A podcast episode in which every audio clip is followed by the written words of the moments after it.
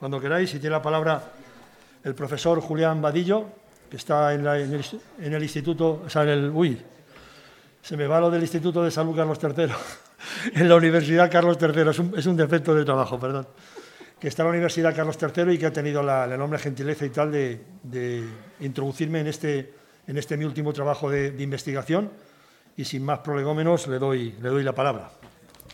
Muchas gracias, Enrique. En primer lugar, buenas tardes a, todas, a todos. Eh, quiero empezar agradeciendo a Traficantes de Sueños que una vez más nos ofrezca este inmejorable espacio en el centro de Madrid para poder presentar un libro. Eh, y también agradecer a Enrique el hecho de que me invitase a presentar su libro. Yo recibí cordialmente un, mail hace ya unas cuantas semanas. No nos conocíamos en persona, los trabajos sí, pero en persona no. Y, bueno, me pareció muy interesante digo, poder acompañar en esta tarde de, marzo a, Enrique en la presentación de su, último libro. Yo no voy a, extenderme demasiado, lo único que voy a, presentar un poco al autor eh, y un poco lo que me ha parecido a mí este libro eh, desde el punto de vista historiográfico. Yo no voy a desgranar el contenido, eso es cuestión del autor, es cosa del autor pero sí del contexto en el que este libro lo podríamos, lo podríamos ubicar. Eh, Enrique es, doctor en Historia por la Universidad Nacional de Educación a Distancia y es especialista en la historia del Partido Comunista de España, que ha sido lo que más espacio le ha ocupado en su, en su línea de estudios. Es autor de varios libros, de varios textos, eh, uno de ellos es este, Reforma o Ruptura, una aproximación crítica a las políticas del Partido Comunista de España entre 1973 y 1977, editado en el Viejo Topo. Y otro es este, La economía franquista y su evolución, en análisis económico del Partido Comunista de España, editado en la editorial eh, La Catarata. Y ahora, pues, nos obsequia, porque estas cosas siempre hay que, hay que decirlo así, nos obsequia con un libro que habla de una cuestión de un año concreto, 1976, el año que vivimos peligrosamente, donde analiza a partir de las fuentes primarias cómo las eh, instituciones provinciales franquistas, las relaciones que van a tener con la conflictividad sociolaboral en un año que desde luego es clave para el proceso de transición eh, democrática. Por lo tanto, estamos hablando, por las fechas en las que se mueve su eh, línea de investigación, es un, es un especialista o un historiador especializado lo que se conoce como tardofranquismo o transición y la transición democrática, es decir, un periodo que se abre en la, de la década de los 70 y finalizaría en principios de los, de los 80, ¿no? dentro del campo, sobre todo del comunismo y del mundo, y del mundo obrero. El libro que presentamos para mí tiene tres cualidades. Eh, en primer lugar, es un libro riguroso. Eh, Enrique se nota que trabaja muy bien las fuentes, las contrasta y tiene enorme rigurosidad a la hora de presentar sus conclusiones. Y eso en un historiador eh, se, agradece, se agradece mucho. En segundo lugar, es un libro documentado. Es extremadamente documentado. Eh, yo aquí tengo que decir que cuando lo leía, pues eh, la cantidad de notas a pie de página, de fuentes primarias, de bibliografía, etcétera. Es decir, es un libro documentado, contrastado, y eso evidentemente le da un soporte o le da una validez a las conclusiones que eh, nos está intentando transmitir. Y en tercer lugar, es un libro con grandes aportaciones, y sobre todo por el proceso o el momento histórico que él está analizando. ¿De acuerdo? Aporta eh, muchas cosas. Estamos, por lo tanto, ante un trabajo muy eh, investigado. Como decía al principio, yo del contenido no voy a hablar nada. Eso le corresponde al autor. Pero sí voy a establecer o quiero establecer algunos puntos que me parecen clave dentro del campo historiográfico, eh, eh, este pequeño libro. En total voy a establecer cuatro puntos que me parece que son importantes. El primero de ellos es el movimiento obrero como eje de estudio. El movimiento obrero, la conflictividad sociolaboral. ¿De acuerdo? El movimiento obrero como eje de estudio. Para mí es fundamental. El movimiento obrero siempre se ha presentado en la historia de España como un problema de orden público. Es decir, los trabajadores y sus reivindicaciones laborales han sido presentado por las autoridades eh, políticas y por algunas historiografías como un problema de orden público en todas sus etapas. Yo soy especialista en historia del movimiento obrero hasta el año 1939. Este libro abarcaría otro periodo histórico donde, curiosamente, se repiten o el autor intenta romper esos cánones que se repiten en las historias más canónicas. Sin embargo, muchas veces mm, nos olvidamos de una cosa, y es que no se entiende los procesos de transformación y de cambios sociales si no se entiende el movimiento obrero. El movimiento obrero es un factor de modernización en las sociedades contemporáneas. Todos los procesos sociales, laborales, de conquistas sociales que tienen los trabajadores a lo largo de su, de su historia no se entiende sin el movimiento obrero.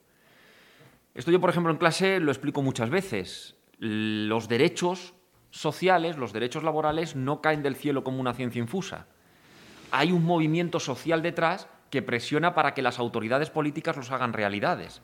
Las jornadas de ocho horas, los convenios colectivos, etcétera, no es algo que algo a un político liberal mm, bien intencionado se le ocurre cuando llega al poder. No, detrás hay movimientos sociales, movimientos sindicales, movimientos obreros que presionan para que eso se haga una realidad. Y la transición, evidentemente, no es menos en ese, en ese proceso.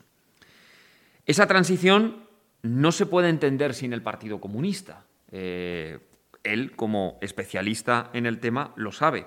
Pero tampoco se puede entender sin el mundo sindical.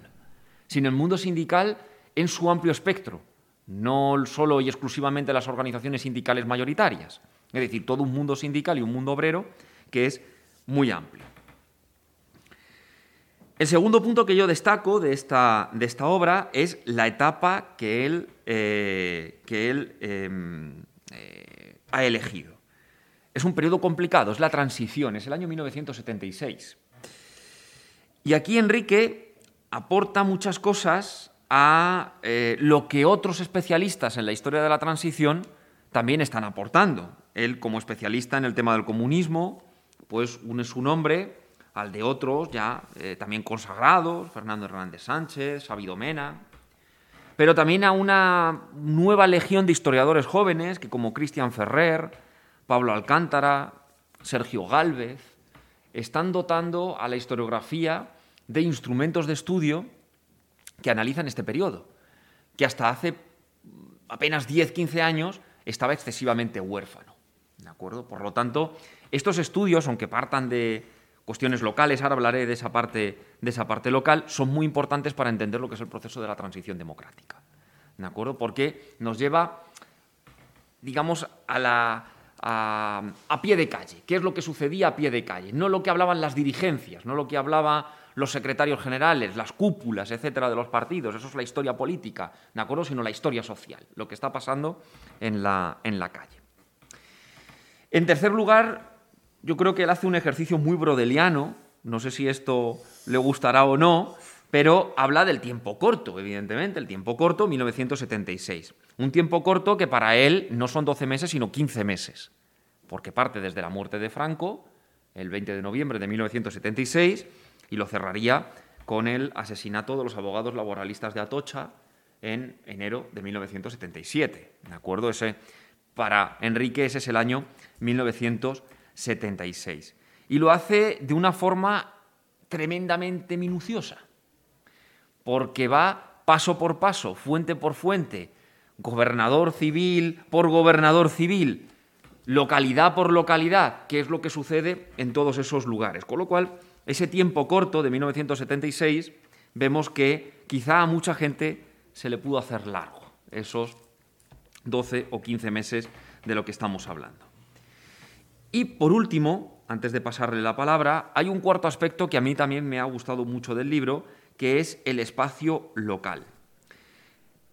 Hace un ejercicio, o aquí eh, los historiadores que trabajan la transición están haciendo últimamente un ejercicio muy bueno, que es eh, un ejercicio eh, inductivo. Partimos de las cuestiones particulares para sacar conclusiones generales, de lo particular a lo general. Y en eso la historia local tiene un enorme peso, porque los procesos de cambio político, los procesos de cambios sociales que se dieron en los años entre el 73, el 78, 82. No hay que darle solo la lectura de lo que son los debates políticos, como decía antes, de las dirigencias, sino que están pasando en los distintos sitios. ¿Quiénes son los actores protagonistas en los distintos lugares? Hay lugares donde los actores protagonistas no son ni el Partido Socialista ni el Partido Comunista, son otros movimientos políticos los que tienen la voz cantante o los que lideran o los que están en la vanguardia de las transformaciones sociales. Y eso es importantísimo para entender las conclusiones y las decisiones políticas que se van a tomar posteriormente. Yo ahí coincido plenamente, de hecho yo me formé como historiador local, yo hice mi tesis doctoral sobre un espacio local, Alcalá de Henares, y de ahí saqué la, deduje precisamente que lo que sucedía en el movimiento obrero a nivel local en muchas ocasiones difería con lo que eran las organizaciones nacionales, no tenían las mismas líneas, con lo cual hay que estudiar lo local para ver cuáles son también esos, esos, esos cambios sociales. Yo para cerrar y pasarle la palabra a Enrique, porque evidentemente lo que él nos cuenta es lo más interesante en esto, yo creo que él ha hecho un ejercicio de trabajo de investigación muy minucioso. Creo que ha conseguido cerrar un libro que debería de ser, eh, aquí voy a, voy a poner el deseo, debería de ser parada obligatoria para los que a partir de este momento o los que están inmersos en los estudios de estas cuestiones, para ver cómo se desarrolla un año tan clave como el año 1976. Teniendo en cuenta que estamos en un periodo ahora mismo en la historiografía donde los estudios de la transición están proliferando, en los de otras etapas, digamos, se están abandonando y es ahora la transición, la nueva generación de historiadores en la que se está centrando, pues yo creo que este libro de Enrique tendría que ser pues una de las piezas clave para poder para que esos nuevos investigadores, esos nuevos historiadores que nos van a transmitir, van a investigar en profundidad lo que fue el proceso de transición democrática, pues puedan comprobar qué sucedía a nivel local. Así que eh, yo por mi parte lo cierro. Enhorabuena, Enrique, por el trabajo realizado eh, y esperamos el siguiente. Muchas gracias. Y ya empiezo, empiezo la, presentación dando, dando gracias, por supuesto, a Traficantes de Sueños por darnos esta oportunidad de poder aquí juntarnos y, y plantear esta, esta charla y luego después el correspondiente debate sobre las cuestiones que más puedan suscitarse controversias o preguntas. Y al mismo tiempo agradecerle mucho también la, colaboración a, Julián Vadillo, que como bien ha dicho no nos conocíamos personalmente, sí a través de los trabajos, y que yo creo que más allá de, que, hombre, lógicamente a nadie le amarga un dulce y, le gusta que uno le, le planteen ese tipo de, de halagos, es evidente y tal que su trabajo es más que suficiente, su trabajo como, investigador y como historiador, su trabajo ya le ha, le ha granjeado bastantes, bastantes aspectos positivos, porque yo creo, y, coincido con otros más, que han sido trabajos que siguen siendo, yo creo que un punto de encuentro para futuras investigaciones como mínimo, sino además ya algunos de ellos siguen siendo trabajos señeros ¿no? dentro de lo que es la investigación histórica. Y ya para entrar en lo que es el, libro, sí me gustaría hacer primero unas consideraciones previas sobre 1976, aunque no mucho, porque incluso ya algo planteado también Julián. Por otro lado, destacar de este año, aunque luego ya plantearé alguna cuestión más sobre este aspecto, pero destacar sobre este año algo que normalmente no veréis ni en, ni en los medios de comunicación de masas, cuando hablan de la transición, ni tampoco lo veréis en los libros de historia de muchos de vuestros hijos, porque no aparece tampoco ese, relato, y, lamentablemente es un discurso extraordinariamente minoritario en el mundo académico. Y es la importancia de la conflictividad sociolaboral en aquel periodo de la transición. Y fundamentalmente en el 76, no solo, pero digo fundamentalmente en el 76. Y eso creo que es un aspecto, a mi juicio, importante y por eso se justifica el trabajo de, el trabajo de investigación que he llevado a cabo. Y claro, dentro de esa conflictividad os, voy a trasladar con, todo, con toda la concisión que sea posible, tanto algunos aspectos cuantitativos, cifras oficiales, etcétera, como también cualitativos. Y en este aspecto cuantitativo sí quiero hacer hincapié en un, en un elemento fundamental. Os voy a dar cifras oficiales, cifras oficiales que daba el régimen franquista, que se le puede acusar de muchas cosas, pero de que de que le interesaba resaltar la conflictividad sociolaboral, de eso está fuera de toda duda de que no era así. Por tanto, esas cifras ni siquiera reflejan, y os daré bastantes datos sobre este aspecto, la realidad de las enormes luchas y protestas que hubo durante aquel año. Y luego ya finalmente os plantearé algunas conclusiones que salen justamente de toda esa documentación a la que se refería Julián, de las memorias de los gobernadores civiles de las 52 provincias que existían en España y siguen existiendo ahora, y también de los delegados sindicales provinciales, de entonces lo que se entendía como sindicato vertical, la organización sindical española. Y antes de nada, sí daros algunas cifras simplemente de lo que, de lo que digamos, de lo que he tratado, de lo que he investigado y, y con lo que he trabajado. En principio he tenido contacto con 27 archivos, cuatro estatales, seis regionales y 17 provinciales, en unos presenciales y en otros de forma virtual. He conseguido 49 provincias con documentación. Solo me ha faltado en tres. Alicante, Lugo y Madrid. En el caso de Madrid he buscado tanto en, la delegación de gobierno, en el, en el Archivo General de la Administración, en el Archivo de Protocolos, no hay manera. Conseguí hablar con un archivero que llevaba un montón de tiempo ya jubilado y que me dijo que en el 76 esa documentación se quemó. Y no iba desencaminado lo que me decía, porque uno de los protagonistas de la transición, y esto entrecomillarlo porque se le da demasiada importancia, pero es verdad que fue un protagonista, Óscar Alzaga, acaba de plantear unas memorias y él dice que estaba en contra de lo que planteó Martín Villa y otros prebostes franquistas de quemar aquella documentación, de que no siguiera su curso administrativo, con el objeto de impedir que evidentemente la información que ahí, se, que ahí podía aparecer sirviera para que algunos cambios que hizo determinados prebostes franquistas, pues no les pillara con el pie cambiado y apareciera qué estuvieron haciendo, qué dijeron, no 30 años antes, sino muy recientemente a los cambios que hubo lugar en España a partir del 76. Por tanto, esa es una cuestión y tal que sí que os quería comentar. De esas 49 provincias, 35 he conseguido las dos memorias, gobernador civil y la memoria del delegado sindicatos provincial. Y en 14 solo una. Por tanto, del total de 104 memorias he conseguido 84, es decir, un 81%, que creo que es un importante número de memorias para que un trabajo de esta naturaleza pues pueda, ser, pueda ser útil. ¿no? Es más, hice una clasificación provincial que es, es arbitraria, por supuesto, como como muchas más que podéis encontrar en otros libros, pero creo que quería reflejar sobre todo las vicisitudes de cómo venían las provincias antes del año 76 y cómo eso cambió. Y así conseguí que, mm, según las estadísticas del Ministerio de Trabajo de los años 74 y 75, todas aquellas provincias de más de 50 conflictos las catalogué de mucha conflictividad, aquellas entre 0 y 50 escasa conflictividad y aquellas que tenían menos de cero conflictos, en esas estadísticas, evidentemente nula. Y eso me ha servido también para ver a través de, los, de estas memorias los cambios que hubo de antes del 76 y después del 76.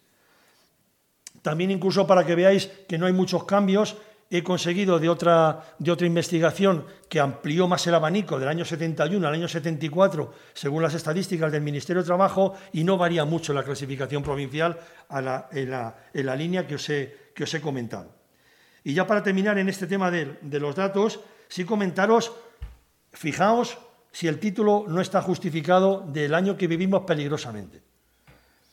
De gobernadores civiles, los 50, más dos delegados de gobiernos, que eran los de Ceuta y Melilla, en el año 76 se producen 92 cambios en 43 provincias, es decir, el 83 en el 83%.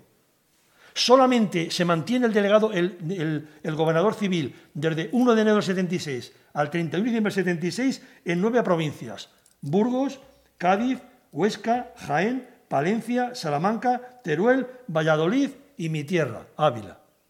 Solamente en esas no se produce ningún cambio. En todas las demás hay cambios de gobernador civil. Es más, en siete provincias cambian tres veces de gobernador civil en el año. En 35 cambian dos veces y solo en una hay un cambio, que es en Barcelona. O sea, fijaos qué nivel. Pero eso también lo, podéis trasladar al caso de los delegados del, vertical. se producen cambios que yo he detectado en el Boletín Oficial del Estado, que entonces era la Gaceta de Madrid, se producen cambios en 30 provincias. Un 60% de los delegados sindicales del vertical se cambian ese año. Por tanto, fijaos si no está justificado el título del año que vivimos peligrosamente. Y claro, en este contexto hay, digamos, una corriente mayoritaria en el mundo académico y, por supuesto, que se traslada, evidentemente, de una forma menos rigurosa, pero que en lo fundamental sí se traslada a los medios de comunicación y a los libros de historia que plantean que este proceso de transición fundamentalmente se debe al papel de las élites franquistas, que son, a través sobre todo de Adolfo Suárez, el papel del rey, Torcuato Fernández Miranda, en fin, Martín Villa, todos ellos son, digamos, los que impulsan este proceso de transición que hace que un régimen dictatorial cambie a un régimen democrático. Otro aspecto que señalan con gran fuerza son las transformaciones que se producen en España fundamentalmente a partir de los años 60, después de que se aprueba el Plan de Estabilización de 1950, y que hacen que este país, incluso ese periodo económico, se le conozca como milagro económico. Incluso que de un país con características, en algunas zonas, subdesarrolladas, llegue a mediados de los 70 a ser una potencia industrial, como consecuencia de una ingente inversión de dinero extranjero que se produce desde los años 60 en adelante, acompañado de las remesas de los emigrantes que, en números de varios millones mandan dinero a España y eso evidentemente también fortalece la economía española. Pero el tercer aspecto, y este es muy, muy sintomático, y os prometo que ya quitándome mi faceta de historiadora, como simplemente observador de la realidad, me produce cierta desazón y enfado, es que hablan de la pasividad de la sociedad española en aquel momento.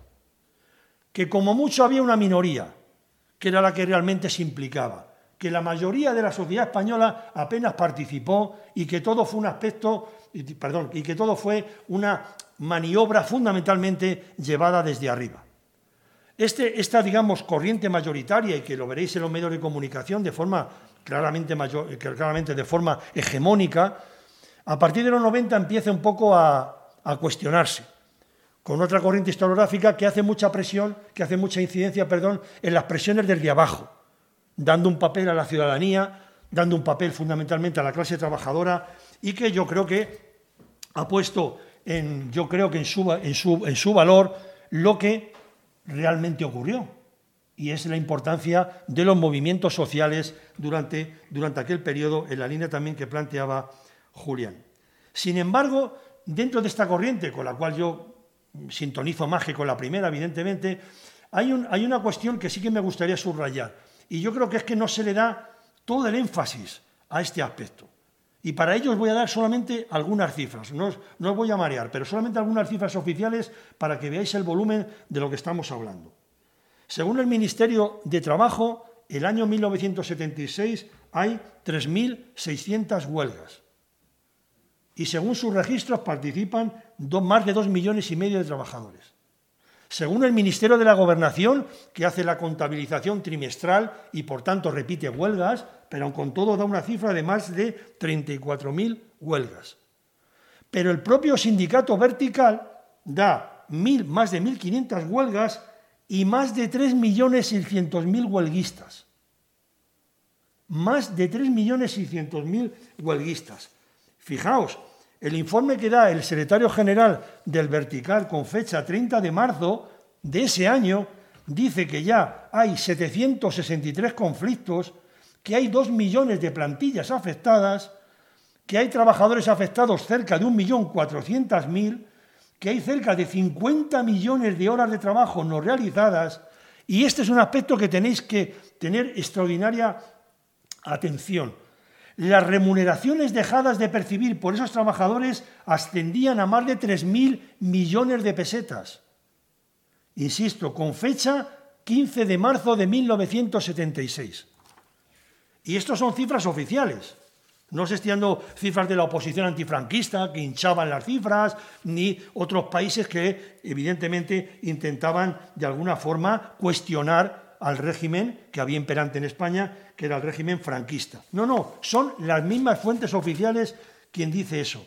El año 76 se producen en total, os he dado los datos, de 15 de marzo, pero en total, cifras oficiales, según el sindicato vertical, más de 110 millones de horas perdidas.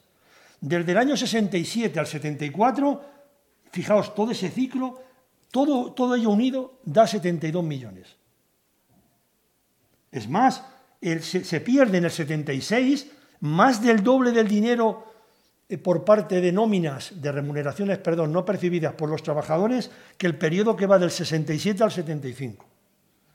Y para que situéis y contextualicéis estas cifras, la población ocupada entonces eran de unos 12.600.000 y la población asalariada no, no, llegaba a 9 millones. La población asalariada del año 76 en España no llegaba en cifras oficiales a los 9 millones. Pero os doy un dato más, una comparativa europea de lo que sucedía en España en comparación con los países de la entonces Comunidad Económica Europea, donde en todos ellos había regímenes democráticos, en todos, porque Portugal ya había terminado también su dictadura. Y fijaos, por cada mil trabajadores en España había 1.400 días de huelga. La media en la Comunidad Económica Europea eran 390. Si ya sectorizáis más todavía, por decirlo de alguna forma, este número de huelgas en la comparativa europea y cogéis al trabajador industrial español, por cada mil obreros industriales en España salían más de 2.000 días de huelga. En Europa, 595. Es más, juntando las huelgas de invierno del 75 y el primer trimestre del 76, España ocupaba en términos relativos el primer país en conflictividad de la Europa occidental e incluso dando otro aspecto ya no de huelga, sino de manifestaciones. El trabajo de Ignacio Sánchez Cuenca, el politólogo, donde él ha, consultado a través de medios de prensa y las propias fuentes oficiales 800 manifestaciones. Aquí el abanico lo habla un poquito más, desde la muerte de Franco en noviembre del 75 hasta las elecciones, hasta las primeras elecciones de junio del 77. Hablo un poquito más del periodo del que yo he planteado el, el trabajo de investigación y, como bien decía Julián, llega hasta la matanza de los abogados de Atocha a finales de enero del 77. Bueno, pues en ese periodo que os decía manifestaciones serán 800 y participan 3 millones y medio de ciudadanos españoles, con la cautela de que aquí se repiten manifestantes, evidentemente, pero fijaos la cifra de que estamos hablando. Por tanto, desde un punto de vista cuantitativo, estamos hablando de que por cifras oficiales, más de un tercio de la población asalariada de este país realiza huelga en 1976. Según fuentes de una revista que era muy prestigiosa entonces y que seguro que alguno todavía os suena, como era Cambio 16, cogiendo datos oficiales y los suyos propios, daba 5 millones y medio de huelguistas en 1976, que serían, en cuanto a población asalariada, cerca de un 50%. Ahora mismo, si se pusieran en huelga esos mismos porcentajes, es como si se movilizaran cerca de unos 10 millones de trabajadores. Ahora, en la España de 2022. Entre 9,5 y 10 millones de trabajadores. Pero bien, eso es el aspecto cuantitativo en cuanto a, en cuanto a los aspectos de la conflictividad sociolaboral. Vamos a los aspectos cualitativos. Como os decía antes, España es una potencia industrial cerca del 37-38% de la población asalariada trabajaba en el sector industrial. La mayoría de esos, trabajadores, por cifras oficiales, secundan huelgas durante ese periodo. Incluso llegan a paralizar la producción de importantes sectores, núcleos, digamos, mejor dicho, más que sectores, núcleos fundamentales de la economía española de entonces, en el metal, la construcción, el sector textil, etcétera, llegan a paralizar durante muy buena parte del año esos sectores a través de sus movilizaciones. Pero no solo se da en el sector industrial, es que en el sector servicios, sectores esenciales como la telefonía, la banca, sanidad, comercio, todos esos sectores también están en huelga y perturban, paralizan la vida ciudadana de un montón de localidades y de provincias y de capitales de provincia durante ese año. Es más, ya no solamente os digo sectores industriales, sectores del sector servicios, sino incluso capas medias, a las que luego me referiré muy por encima, donde vemos cómo pequeños empresarios, autónomos, profesiones liberales, también participan de la movilización durante aquel año y luego algunas, en las conclusiones plantearé algunas de las referencias que hacen los gobernadores civiles y los delegados de sindicatos. Claro, para entender todo esto tenemos que entender en qué marco político se dan. Para sacarle realmente, si me permitís la expresión, para sacar el jugo a toda esta cantidad de aspectos cuantitativos y cualitativos, tenemos que entender el marco político en el que se dan. Y claro, cuando hablamos de una peligrosidad real, no estamos hablando de una cuestión semántica o de, o de un aspecto meramente lingüístico. Fijaos, ¿eh? solamente un dato que da el secretario general del Vertical el 30 de marzo del 76 dice que los despidos hasta el día 12 de marzo eran de 6.421.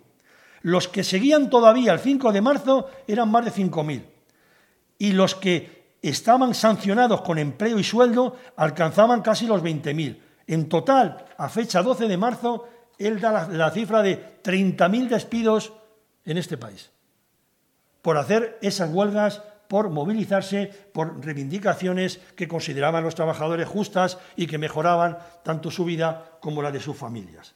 Ese es el contexto que se da en aquel, en aquel momento y que a mi juicio lo tenemos además encima que acompañar, porque eso era en el recinto, en el, recinto de la empresa. Pero claro, eso hay que acompañarlo con las manifestaciones y por tanto la represión policial, las torturas en las comisarías de policía, que eso ha sido ya bastante ya documentado por suerte en los últimos años por trabajos muy interesantes que ha hecho Xavi Casals, Sofía Babí, Mariano Sánchez Soler, Luis Miguel Sánchez Tostado, Pau Casanellas, donde explican que ese mito de la transición pacífica no se tiene en pie.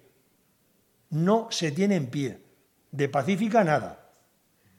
Y por tanto es un elemento que tenemos que contextualizar para ver esas cifras que os daba antes y esas apreciaciones cualitativas que también me refería, me refería antes. No es casual, esta es una de las pocas citas que voy, a, que voy a plantear que tengo en el libro, no es casual que todo este marco, en un, en un trabajo que hizo Cabrera y del Rey, plantease que el radicalismo, la dureza y la generalización de la protesta obrera hicieron pensar a muchos que un clima prerevolucionario estaba a punto de apoderarse de España. El temor se hizo patente en los medios empresariales. Y esto es un elemento que no es baladí, porque luego después buena parte de lo que se planteó con posterioridad al 76 y en el mismo 76 sobre la búsqueda de un pacto social va muy relacionado con ese temor en medios empresariales. Si no, no se entiende. Claro, todas estas consideraciones que os estoy diciendo, gran parte de ellas ni siquiera son mías. Tengo que reconocer que la autoría de buena parte de ellas, otra cosa es la elaboración que os estoy haciendo ahora, pero la autoría de buena parte de ellas está en los documentos que he encontrado en esas memorias, tanto del sindicato vertical como del gobierno, gobierno civil. La propia Comisaría General de Policía, es que no me resisto porque tiene hasta un toque un tanto cómico. La Comisaría General de Policía de Puerto Llano se refería así en marzo del 76 ha proliferado por todo el país, esto es un informe que manda interno al Ministerio de la Gobernación y al Gobierno Civil de Ciudad Real, ha proliferado por todo el país la nueva moda de la huelga indiscriminada. Y así, distintos sectores profesionalizados, caracterizados hasta ahora por su silencio y sumisión, se han lanzado inconscientemente al paro, sin detenerse a considerar las graves consecuencias que para la economía nacional acarrea esta actitud insolidaria. Reflejaba, como os he dicho antes, este ambiente que existía de movilización y de lucha que podéis ver cuando leéis el libro en las distintas, en las distintas provincias que, he planteado. Y ya entrando a lo que son algunas de las conclusiones que, he sacado de, de esta investigación, pues una de ellas es muy interesante porque yo ahí he seguido un poco la, dinámica de lo que viene en los propios documentos. Cuando decía Julián la minuciosidad del trabajo de investigación, me ha sido bastante asequible, y aparte de, la tendencia que puede tener uno a, ser, ser de alguna forma meticuloso y más en, en tareas de investigación histórica, pero es que los documentos son extraordinariamente meticulosos. Y no es tampoco sorprendente. Estamos hablando de los 76. El aparato estatal franquista llevaba funcionando casi 40 años. Y por tanto la profesionalidad, el rigor y al mismo tiempo la experiencia que tenían no es baladí. Los, informes que en algunos casos me he encontrado de los años del primer franquismo, 46, 47 o 50, no son los del 76, donde se ve que ha habido bastantes avances en el terreno represivo. Y de hecho incluso los propios informes de la CIA hablan claramente de que los servicios policiales franquistas están bastante actualizados y modernizados con respecto a otras naciones que están a su alrededor y que tienen incluso otro rango económico superior.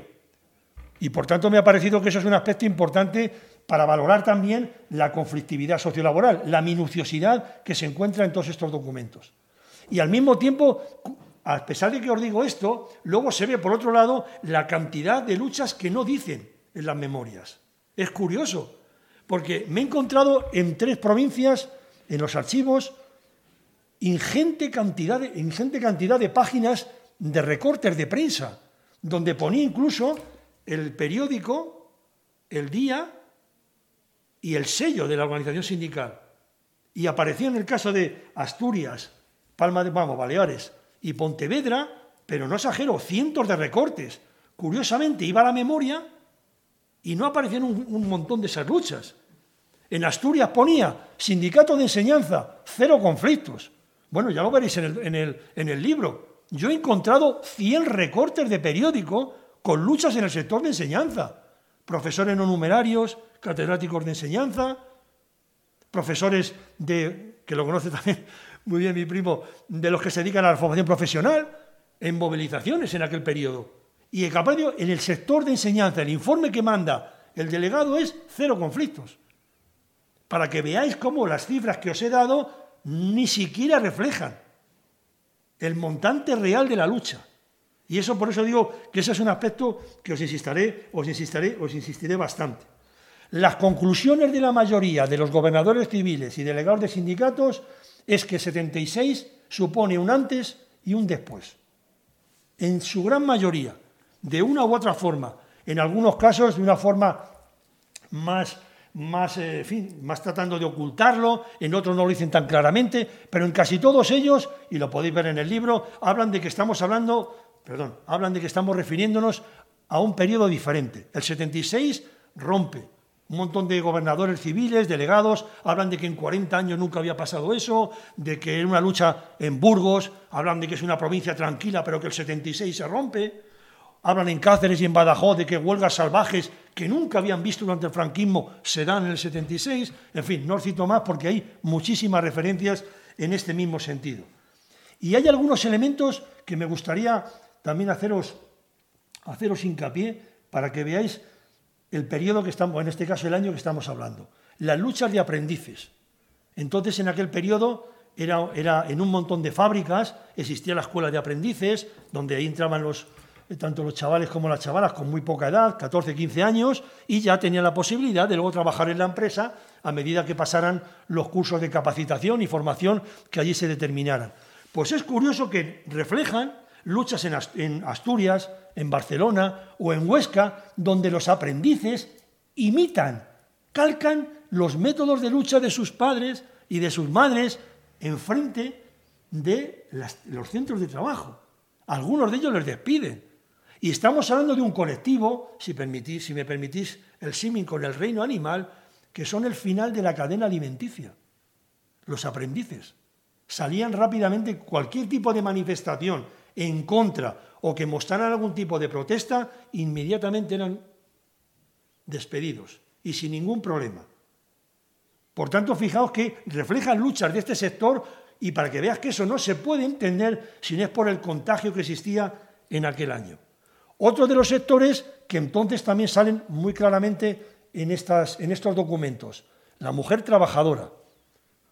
Y no solamente sale en, digamos, en, en, provincias claramente con una composición más urbana, Pontevedra, Zaragoza, Barcelona, Navarra, Valencia.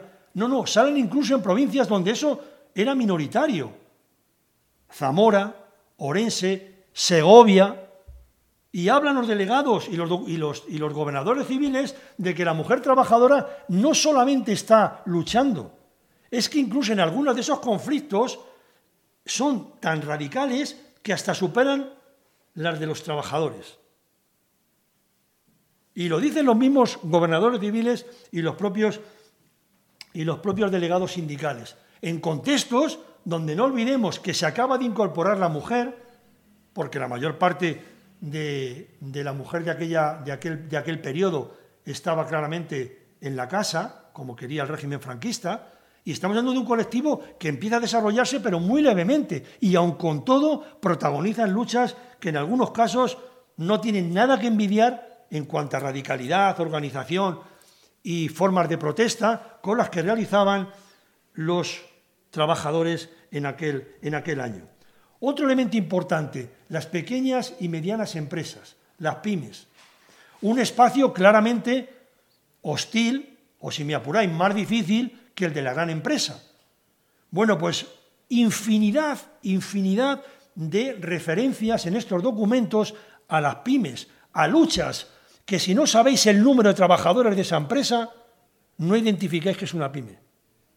No la identificáis ni por su plataforma reivindicativa, ni por su forma de lucha, ni por la, ni por la manera de enfrentarse a las medidas represivas empresariales y, por supuesto, también del Estado franquista. No lo identificáis. Si no os digo que esa empresa tiene 30 trabajadores, 40, 50 o 100, en absoluto. Y eso es un elemento para mí también muy, muy importante.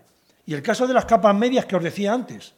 Hay una huelga fundamental que se da en aquel 76.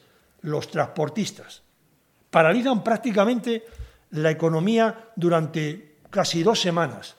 Un colectivo mayoritariamente compuesto por autónomos y pequeños empresarios. Los asalariados son ínfimos. Bueno, pues paralizan prácticamente infinidad. No hay casi, yo creo que no he encontrado ningún documento en donde no hay una referencia a la huelga de los transportistas que se realiza en torno a los meses de febrero y marzo de 1976. Hay huelga de panaderías en Barcelona, en Madrid, en Palencia, se dan en un montón de zonas, fundamentalmente de pequeños propietarios y autónomos. También agricultores y sus tractoradas, que ya empiezan a hacerse y que también hacen que corten el tráfico en un montón de sitios, realizan boicots no entregan el cereal, no entregan lo cosechado a los, a los silos donde se les plantea porque están disconformes con el precio de remuneración y hacen boicots organizados y colectivos.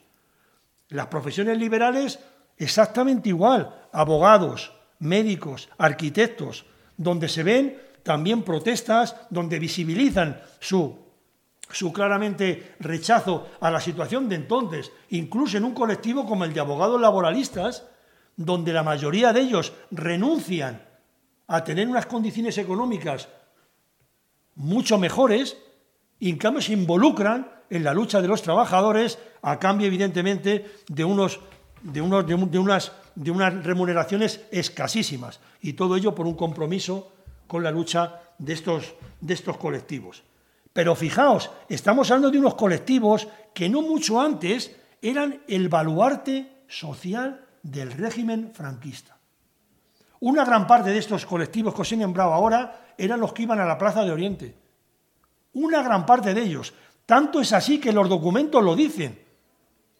En el caso de Huesca, relata el gobernador una, una asamblea que hay con los transportistas. Y le dice, pero ¿cómo vosotros, que siempre habéis estado apoyando al régimen de Franco, estáis ahora boicoteando estéis ahora dificultando la economía y haciendo incluso el juego a la subversión. Lo dicen incluso como una muestra del cambio que se estaba operando. Y, y aún voy más. Cuando reflejan las luchas de estas capas medias es curioso que no lo hacen con el mismo tono. Cuando hablan de las luchas de los trabajadores, la mayoría de los, gobernadores civiles y delegados, digamos que no, no ocultan su opinión al respecto, distorsionan la vida ciudadana, la paralizan, generan caos económico, los piquetes, su violencia, en la repercusión económica de esa huelga. Curiosamente, cuando hablan de la huelga de los transportistas, Fijaos que hablan en casi todas, no he encontrado ninguna de ellas en que dijera lo que estaba originando esa huelga de transportistas. Es curioso, ninguno. Ninguno dice lo que estaba ocasionando en el sector económico esa huelga de transportistas. Que sí, en cambio, lo dicen con todo lujo de detalles cuando son los obreros de la construcción, los del metal, los del textil, los empleados de banca o los empleados de telefónica. Es un dato que a mí me ha parecido de extraordinaria importancia. Claro, ellos entienden que la conflictividad en la mayoría de los documentos se debe a la subversión, porque dicen, si no hubiera la subversión, es decir, no estuviera comisiones obreras, no estuviera el PC, evidentemente habría protestas porque entienden que la situación era complicada, pero las instituciones franquistas la, canalizarían adecuadamente. Por tanto, ¿qué tengo que hacer? Reprimir la subversión y así evito la conflictividad. Eso es el planteamiento que hacen, porque sí que entienden que hay un cierto malestar. Claro, la, inflación está desbocada y por tanto es lógico que los trabajadores, como mínimo, quisieran no perder poder adquisitivo. Por tanto, eso sí que lo entienden, pero ellos dicen que la canalizarían adecuadamente si no estuviera la subversión. Y, por tanto está justificado que saquemos el látigo contra estos elementos que distorsionan, que paralizan y que son un grave perjuicio para la economía para la economía española. Curiosamente, uno de los que más me ha parecido, más me ha parecido, mm, la verdad que significativo, ha sido lo que planteaba el, el delegado de Granada. Fijaos, y esto es bastante ilustrativo de lo que sucedía entonces con esta situación de conflictos laborales, donde había reivindicaciones económicas, mejoras en el, en el puesto de trabajo, mejoras en la seguridad y higiene y conflictos políticos, donde iban mucho más allá de esas reivindicaciones. Y se planteaban creación de sindicatos de clase, huelga, o sea, que fuera legal el derecho de huelga, el derecho de asociación y, por supuesto, que se buscase un régimen que se pudiera votar y expresarse libremente, entre otros aspectos. Pero fijaos lo que dice el delegado de Granada. Ya se sabe la dificultad que ofrece el distinguir con absoluta nitidez entre un conflicto laboral y una huelga de motivaciones estrictamente políticas. La más de las veces ambos tipos se entrecruzan y mezclan. Frecuente es la huelga declarada por motivos laborales que acaba politizándose. Y al contrario, huelgas políticas que han acabado en peticiones de aumentos salariales. Y esto es lo que sucedía en muchos de los conflictos, donde empezaban por reivindicar 6.000 pesetas lineales, 40, al mismo tiempo mejoras en la seguridad en el trabajo, al mismo tiempo eh, algunos pluses que no les pagaban, y como consecuencia de la lucha, como consecuencia de la lucha, como consecuencia de la lucha, eso al final terminaba con qué? Con que tu posibilidad de reivindicar se veía ahogada. Por un lado, porque no tenías posibilidad de hacerlo, ya que la empresa te negaba en muchas ocasiones un vínculo o un vínculo, una, una, un canal de poder plantear ese tipo de reivindicaciones. Y, por supuesto, si los llevabas a la calle, tenías enfrente a las fuerzas y cuerpos de seguridad del Estado que se encargaban de ponerte en tu sitio. Por tanto, en, muchas de estas, en muchas de estas ocasiones, claro, la conflictividad laboral iba a la política e incluso otra al revés, donde empezaba porque se había despedido a un trabajador y lo único que se reivindicaba al principio era readmisión de ese trabajador o de esa trabajadora. Y al final, fruto de que esa situación se demoraba en el tiempo, se extendía en el tiempo, al final incluso hacían una plataforma reivindicativa con aspectos de salarios, con aspectos laborales estrictamente, que se unía a la política que empezaba antes con el tema de la readmisión de ese trabajador o de ese representante o de ese representante sindical. Hay una huelga que apenas, apenas sale y no me resisto a comentaros porque es la huelga de pescadores de Almería. Fijaos que es una provincia que no es de las más conflictivas, todo lo contrario, y hasta el 76 apenas había habido conflictos.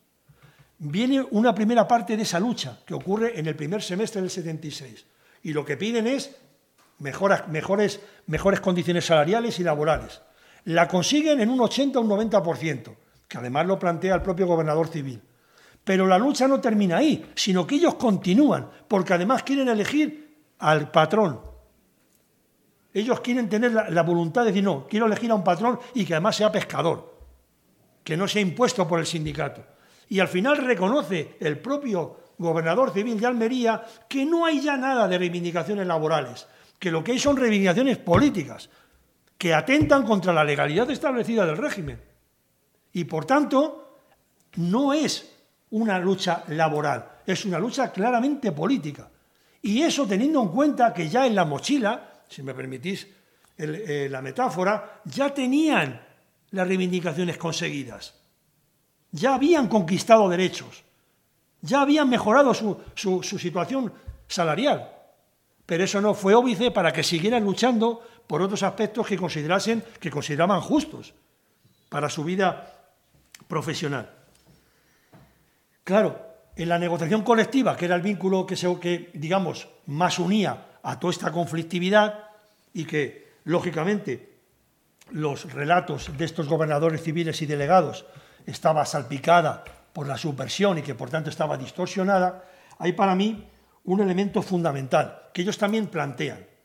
Claro, ellos ven al final, estos, estos, eh, estos cargos franquistas, que claro, el, trabajador se enfrentaba al patrón. Y cada vez que se enfrentaba al patrón, ya no solo por la subversión, sino por su propia experiencia, llegaba a la conclusión de que la mayoría de las ocasiones había una especie de unión entre el régimen franquista y lo que defendía su patrón. En la mayoría de las ocasiones. Si yo reivindico esto, bueno, es que eso es demasiado, no está la economía para aceptar esto. Si yo al final intento que la empresa me conceda determinadas concesiones laborales, también el régimen salió diciendo que no era el momento porque la situación era de crisis. La conclusión a la que llegaba ese trabajador era que se enfrentaba no solo al patrón, sino también al régimen que legitimaba, que apoyaba y que de alguna forma le daba el espaldarazo a todas las políticas que hacía la empresa. Claro, eso, eso que hacía que la militancia antifranquista cada vez tuviera menos, o sea, la frontera entre la militancia franquista y estos trabajadores en lucha cada vez fuera más difusa. Porque estos trabajadores veían que efectivamente no solo era un conflicto laboral, es que también era un conflicto político. Y, en muchos de esos sitios no había organización subversiva. Era su propia experiencia la que llevaba, la que llevaba esa conclusión. Fijaos, hay una, hay, una, hay una reflexión de un conductor de autobuses de Madrid, de una gran empresa privada. Decía, tienes que cumplir el horario en este, en este, de, este, de esta hora a esta otra. Para cumplirlo tenía que ir a toda pastilla. Eso implicaba que se saltaba determinadas normas de tráfico. Si se saltaba determinadas normas de tráfico, la empresa le sancionaba. Si no se la saltaba y iba cumpliendo esas normas, no cumplía el horario y también la empresa le sancionaba. ¿Qué hacía? Una, reclamación a la empresa. Oye, mira, este horario es imposible, no lo puedo llevar a cabo. La mayoría de las veces la empresa no le contestaba. Y, y lo peor es que ella aparecía en la lista negra como los que protestaban.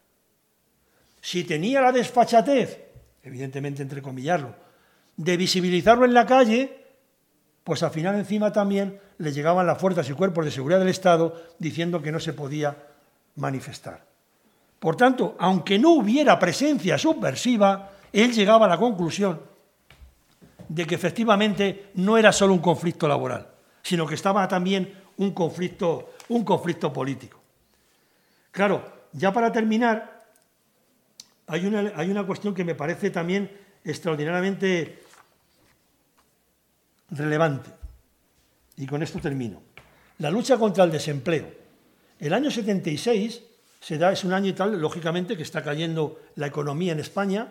A nivel mundial ya hay una recesión que se genera a finales de los años 60 y principios de los 70, no la crisis del petróleo, que es el acelerador. La crisis empieza eh, a gestarse a finales de los 60 y principios de los 70 en la mayoría de los países desarrollados, Estados Unidos, Japón, Canadá, Alemania, Francia, etc. En ese contexto llega España y empieza a notarse también las cifras de paro, muy pequeñas, pero empieza a notarse ya un incremento. Pero curiosamente las plataformas reivindicativas que, que exponen y que reproducen perdón, estos cargos franquistas, la lucha contra el desempleo no aparece. La mayoría son, lo que os he dicho antes, reivindicaciones salariales, reivindicaciones laborales, mejoras en las condiciones de trabajo, pero no aparece la defensa del puesto de trabajo, no a los despidos, no aparece. Y esto es una idea que también planteé en Reforma y Ruptura y por eso no me quiero alargar, pero sí lo planteo ahora. En general, los trabajadores, y eso en los estudios que he hecho sobre historia, en más de una ocasión me lo han dicho, no aprenden ipso facto la realidad que viven. Es un proceso algo más complejo y más lento. La lucha contra el desempleo se da fundamentalmente en el año 78 y 79 en este país, donde la mayoría de las plataformas reivindicativas sí recogen ese elemento. Ningún cierre, ningún despido. Todos los puestos de trabajo se deben de mantener, incluso reducciones salariales para mantener el puesto de trabajo. Eso no se ve en el 76, salvando quizá Pontevedra, donde está 50-50 con las luchas reivindicativas salariales. Pero eso no se ve en el 76. Es más, en la construcción es un sector de los que más están empezando a sufrir la crisis.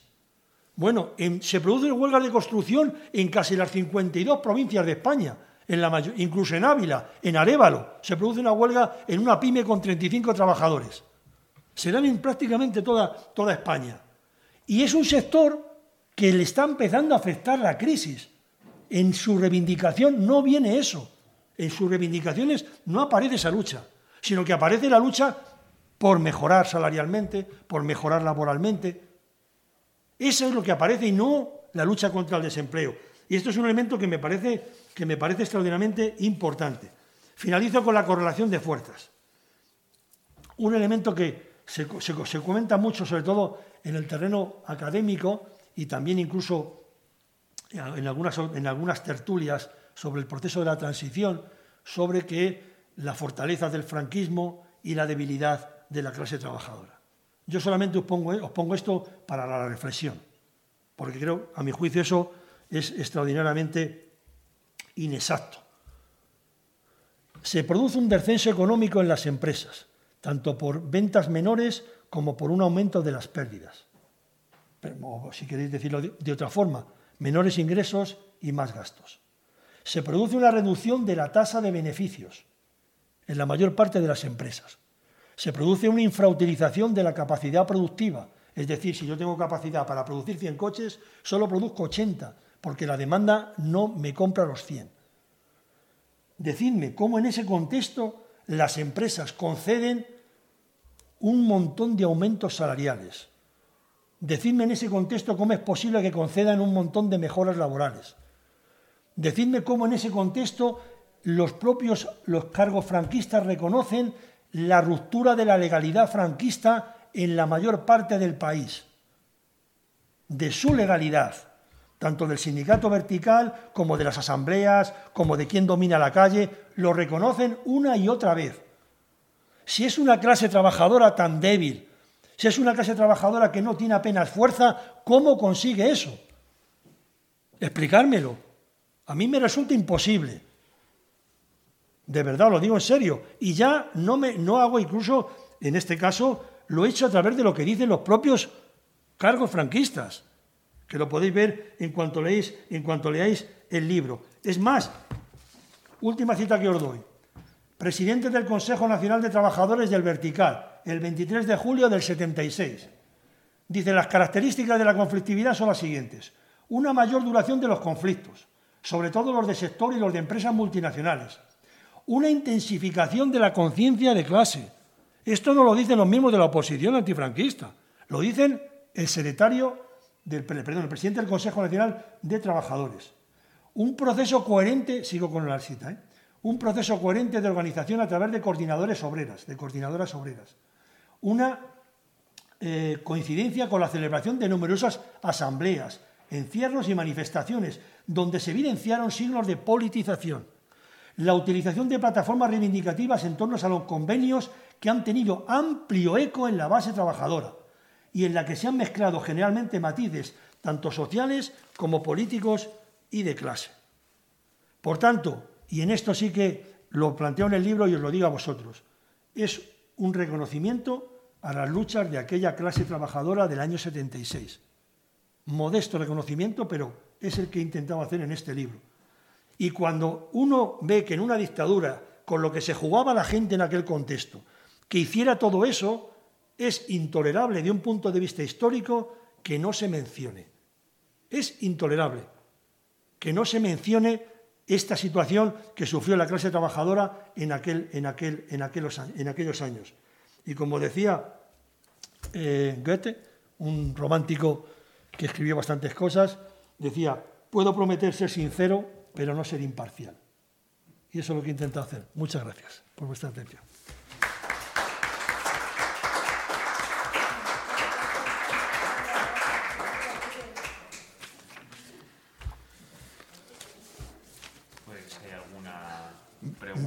¿Le pasa mucho, Julián? No. Si hay alguna pregunta al autor. ¿Qué estoy deseando? Es el momento. ¿Cómo te llamas, perdona? Eh, Martín. Martín. Lo que has estado contando es evidente que el año 76 fue totalmente conflictivo y que hubo que la situación llegó a unos extremos que no había llegado ni un mes antes ni llegaría después. Pero sobre todo lo que quería es saber qué motivo hay para que ese año sea así y luego eso se desinfle de tal forma en los años siguientes. Claro, porque es evidente que la correlación de fuerzas que había no era la que siempre se ha contado, de que, era, mm, que solo había una opción de transición. Que, porque al final ese camino que en el 76, con tal nivel de conflicto, parecía posible, luego acaba siendo, acaba diluyendo. Pues eso, eso es el libro Reforma, Reforma Ruptura, lo que me preguntas. Porque claro, ahí, en, este, en esta cuestión, claro, influyen diversos factores, ¿no? Algunos los he planteado. Por un lado, no hay baladí que un sector de, los, de las élites franquistas, de hecho, en sus propios documentos se ve las divisiones. Hay algunos gobernadores civiles que se mantienen incólumes con el con la planteamiento de que había que mantener las esencias del régimen, pero ya se ve otra capa de gobernadores y delegados sindicales que empiezan ya a plantear el tema de la democracia, de que era conveniente hacer lo que decía Lampedusa en su libro El gato pardo, cambiar todo para dejar todo como está. Y entonces ya empiezan a ver, y ya se ven en esos documentos, cómo hay toda una serie de planteamientos en esa línea. Y por tanto eso es un factor, claro, que no se mantienen, la mayoría de ellos no se mantienen en una posición absolutamente acérrima a la defensa del régimen franquista. El caso de Adolfo Suárez es de los más significativos. Este señor venía de ser el secretario general del movimiento, no un cargo cualquiera. Era secretario general del movimiento antes de ser presidente del gobierno. Y es uno de los cambios más significativos de cómo una capa de las élites franquistas evoluciona. Al mismo tiempo hay un sector del empresariado español que también se da cuenta de que tiene que cambiar, que de alguna manera los tiempos en los cuales mi empresa era prácticamente un cortijo y yo hacía lo que me daba la gana, pues habían terminado. Y necesitaba pactar con los verdaderos representantes para intentar llevar a cabo que mi empresa siguiera funcionando y no tener huelgas y conflictos continuamente. Esos son elementos fundamentales. Pero claro, luego hay otro, otro factor, y es el papel de las organizaciones, obreras en este caso. Y por eso te decía que eso va muy relacionado con el libro Reforma Ruptura que planteé. Claro, el partido fundamental en aquel periodo era el partido del antifranquismo, el Partido Comunista de España. Y claro, era un partido con varios miles de militantes, pero eso no es lo fundamental. Lo fundamental es que tenía una influencia de masas.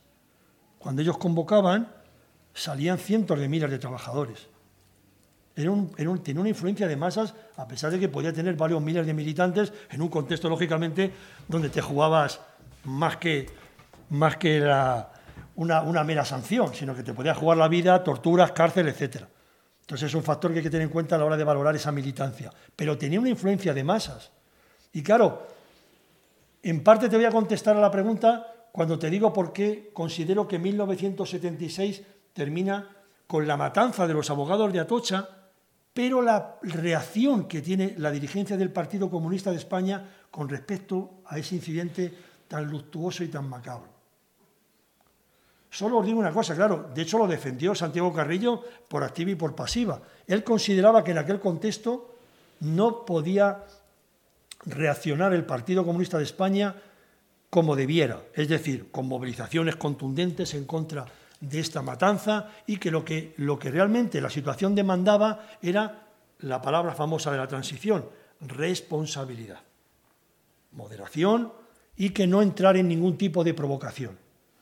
Fijaos si llegó hasta tal punto la moderación que el periódico ultraderechista El Alcázar, ultraderechista El Alcázar, creo que es la única vez en que dice que le pareció bien la postura de Santiago Carrillo y los dirigentes del PC de no entrar en provocaciones, de responder de una forma moderada y, por supuesto, no plantear una movilización sostenida y contundente contra, esa, contra ese asesinato.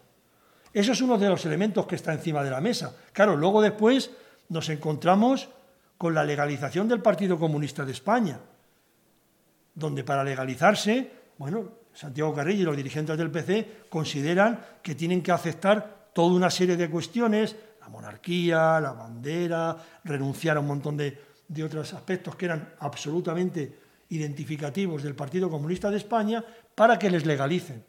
Y no solo eso, sino que llega ya octubre del 77, después de las elecciones generales, y firman los pactos de la Moncloa, que es un pacto social donde el PC da, digamos, otorga una cierta paz social a cambio de unas medidas que estaban contenidas en los pactos de la Moncloa y que no se llevaron a cabo, como casi todos conocéis. Por tanto, claro, la posición de, de, la organización referencia de aquel momento, a mi juicio, fue muy, muy importante para entender por qué ese movimiento tan alcista, tan luchador y tan radicalizado empieza a languidecer. Sin eso yo creo que no se puede entender lo que ocurre después del año 76. Insisto, esto sería una charla solamente para explicarte todo esto, pero mi posición por lo menos va, va en esa línea.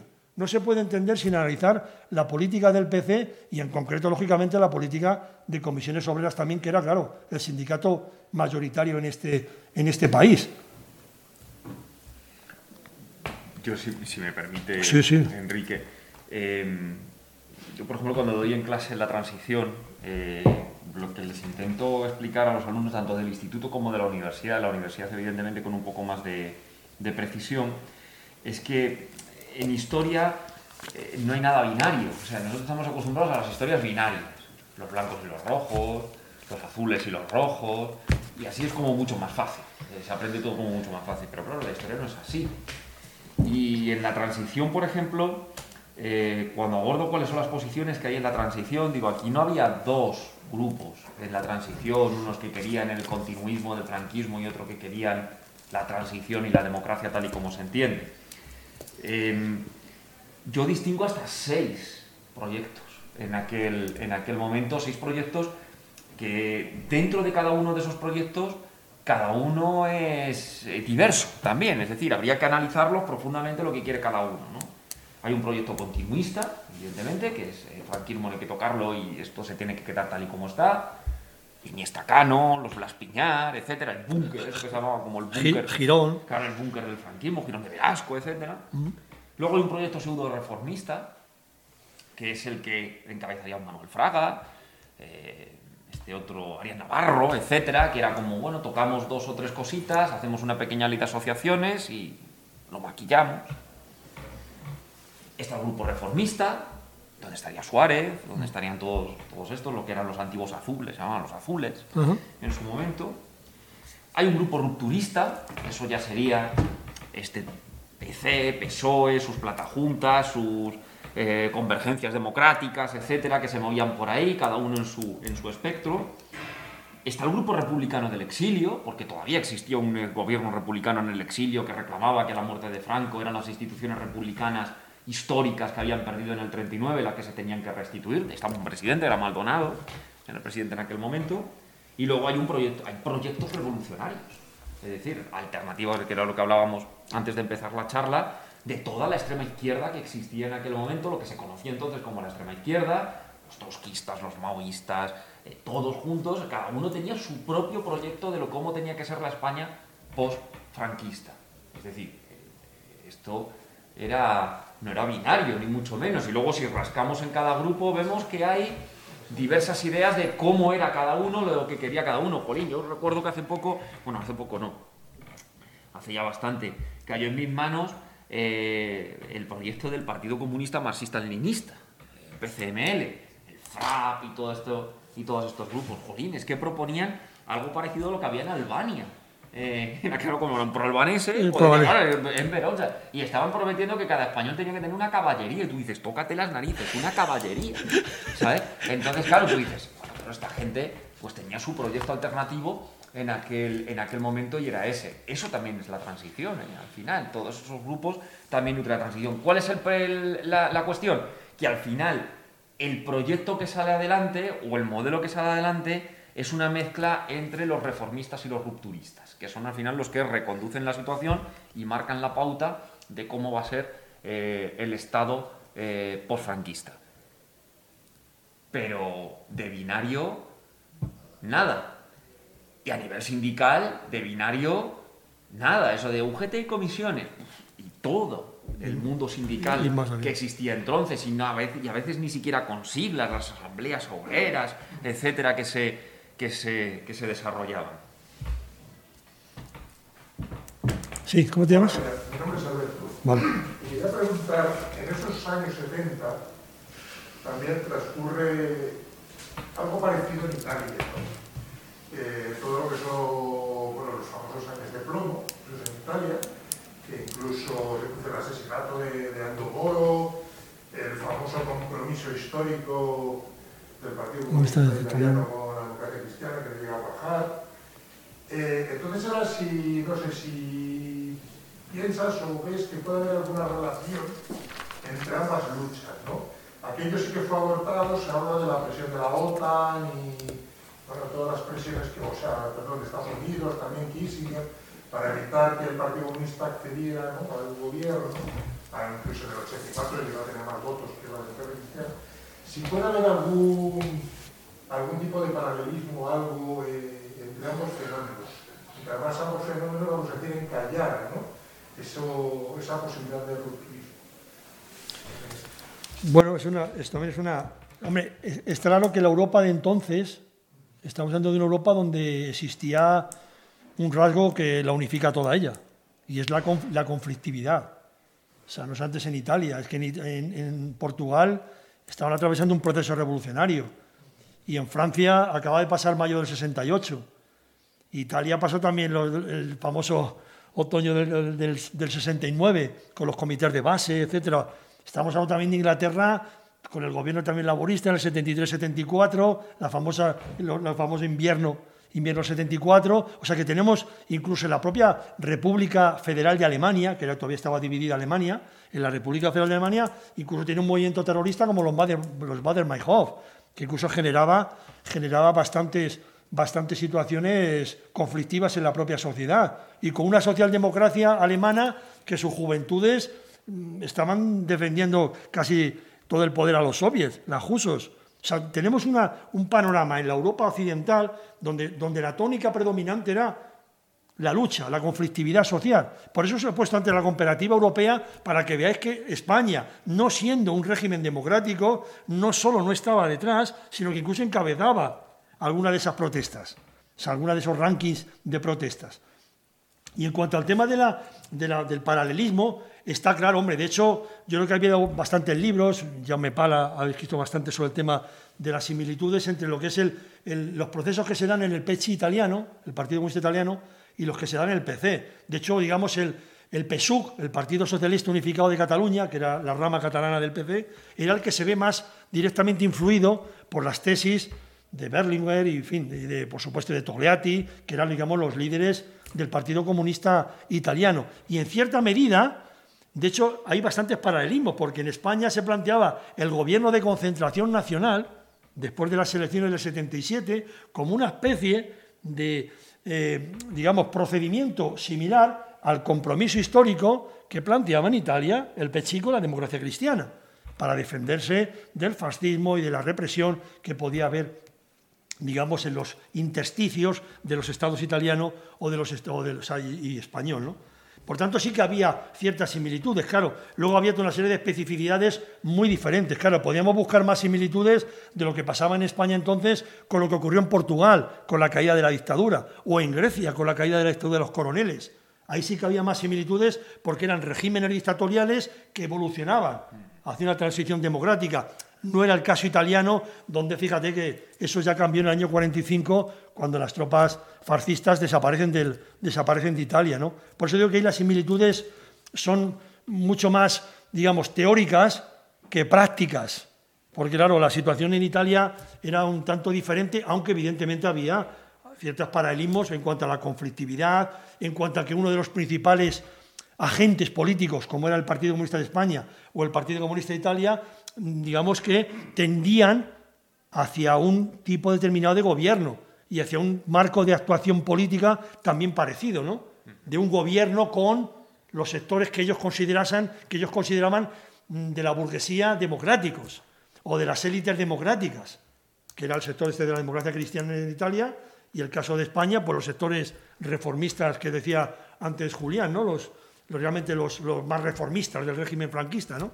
Y eso, digamos, ahí podía haber una cierta similitud.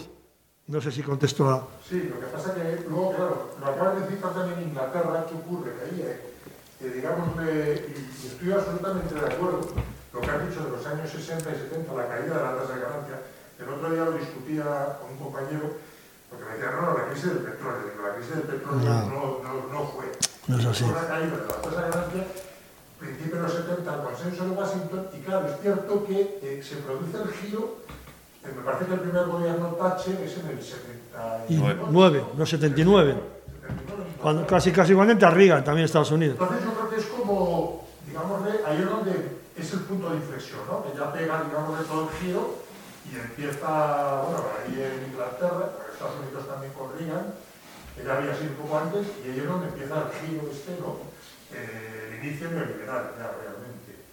Y es donde todo esto, digamos, todo este tipo de, de luchas, de reivindicaciones, van como desapareciendo y diluyéndose. Porque luego en España ya nos metemos en los 80 y, y queda, bueno, sí, la huelga del año 88. La huelga no todavía, sí, sí. Queda todavía algún rescoldo, vamos a decir, ¿no? Pero...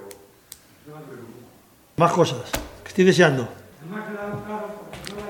¿Cómo te llamas, perdón? Eh, la idea que tenía, que aparece en el libro de textos de, historia de, los libros académicos, que Franco con el franquismo atrasó la crisis del petróleo para, para, que, para, no soliviantar a, los trabajadores y la atrasó. Entonces, según digo nosotros, no fue así. En parte sí. En parte sí, claro, las, claro, y es que algunas veces, de hecho, es curioso porque un montón de, gobernadores civiles también y delegados de sindicatos plantean, claro, que era necesario abordar medidas económicas, porque la situación estaba siendo ya complicada. No, no olvidéis también que no, ya no existe la válvula de la emigración, y no solamente no es que no exista la válvula de la emigración, sino que un montón de esos emigrantes están volviendo. Y no solamente aquí se creaba empleo, sino que se empezaba a destruir. Por tanto, claro, tenéis que ver, claro, cómo eso, a partir de la segunda mitad de los 70 y principios de los 80, nos lleva a los famosos 3 millones de, de parados que lo planteaba Felipe González en el año 82 cuando las elecciones generales. Como consecuencia no solo de que aquí se destruye empleo, sino que vuelven centenares de miles de, de trabajadores que estaban en Europa y que, claro, allí ya no hay puestos de trabajo para ellos. Y vuelven. Por tanto, el efecto de, de, las remesas se va y además viene una población que, no, que viene con el brazo atrás. Entonces, en esa situación, claro, la cosa se complica muchísimo. También se da lo que decía también el compañero con el tema de la reducción de la tasa de beneficio. Y claro, es necesario implementar medidas económicas. Curiosamente, también he encontrado alguna referencia que dicen casi lo mismo que han dicho cuando hemos tenido la crisis aquí, que hemos vivido alegremente y por encima de nuestras posibilidades. Exactamente igual, ¿eh? Eso lo dice el ministro de Industria en una reunión del 76 en Barcelona. que hemos vivido muy alegremente y que hemos vivido todos por encima de nuestras posibilidades. En esto, la verdad que no son nada novedosos. Cada vez que hay una crisis económica, siempre es el mismo argumento. La culpa la tenemos los de abajo, que hemos vivido muy por encima de nuestras posibilidades y nos tenemos que apretar el cinturón. Mientras los de arriba siguen viviendo sin ningún problema. A eso no les afecta. Ahora, ahora ya veréis con lo del tema de Rusia-Ucrania, e, este discurso nos no, lo vamos a comer otra vez, de nuevo. Pero en fin, no me quiero meter en eso porque entramos en otra, en otra harina. Pero a lo que voy es que efectivamente la idea de plantear medidas económicas no la pudieron poner encima de la mesa. Y de nuevo os digo lo que os decía antes, si la clase trabajadora era tan débil, ¿por qué no la puso? ¿Por qué tuvo que esperar hasta el 77 y los pactos de la Moncloa con el apoyo de los dirigentes del PC, del PSOE, comisiones y UGT para llevarlos a la práctica? ¿Por qué? Si era tan débil, lo hubiera hecho en el 76 ya. No pudo hacerlo. No pudo llevarlo a la práctica.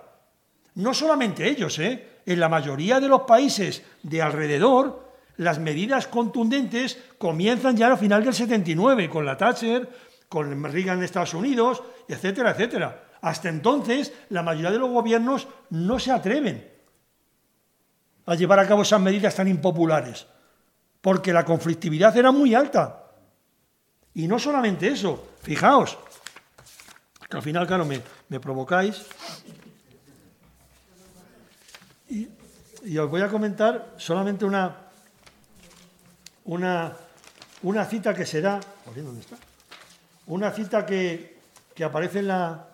que es muy interesante y que aparece además en la. Bueno, ¿dónde está la, dónde está la presentación? Se me ha desaparecido. Una cita muy interesante que se da en. Bueno, la tiene un. La tengo ahí, pero vamos, una cita tal que se da y que es muy interesante sobre la Secretaría del sindicato, sindicato vertical y que dice, claro, que si seguimos en esa línea, cabe que el malestar que está habiendo entre un montón de sectores vaya más allá de, la política económica de un gobierno y que al final ponga en cuestión al propio sistema. Ponga en cuestión al propio sistema. O sea, que ellos mismos están planteando que, claro, que no pueden meter todas esas medidas de política económica en aquel contexto porque pueden provocar unos efectos extraordinariamente muy delicados para el mantenimiento de las élites. Y por tanto hay que aparcarlos Vamos a abordar primero la reforma, vamos a hacer las elecciones generales, vamos a plantear un pacto de rentas, que era el pacto, los pactos de la Moncloa, con el fin de intentar volver a la senda de la paz social. Si no hay ninguna intervención más, pues, eh, pues nada. cerramos aquí el, acto agradeciendo a, a, Enrique y a todos vosotros este esfuerzo, este esfuerzo sintetizador Eh, y sobre todo la vehemencia con la que, transmite, el conocimiento. Lo vivo. Así que nada, pues muchísimas gracias por haber Muchas gracias por haber estado aquí. ¿eh?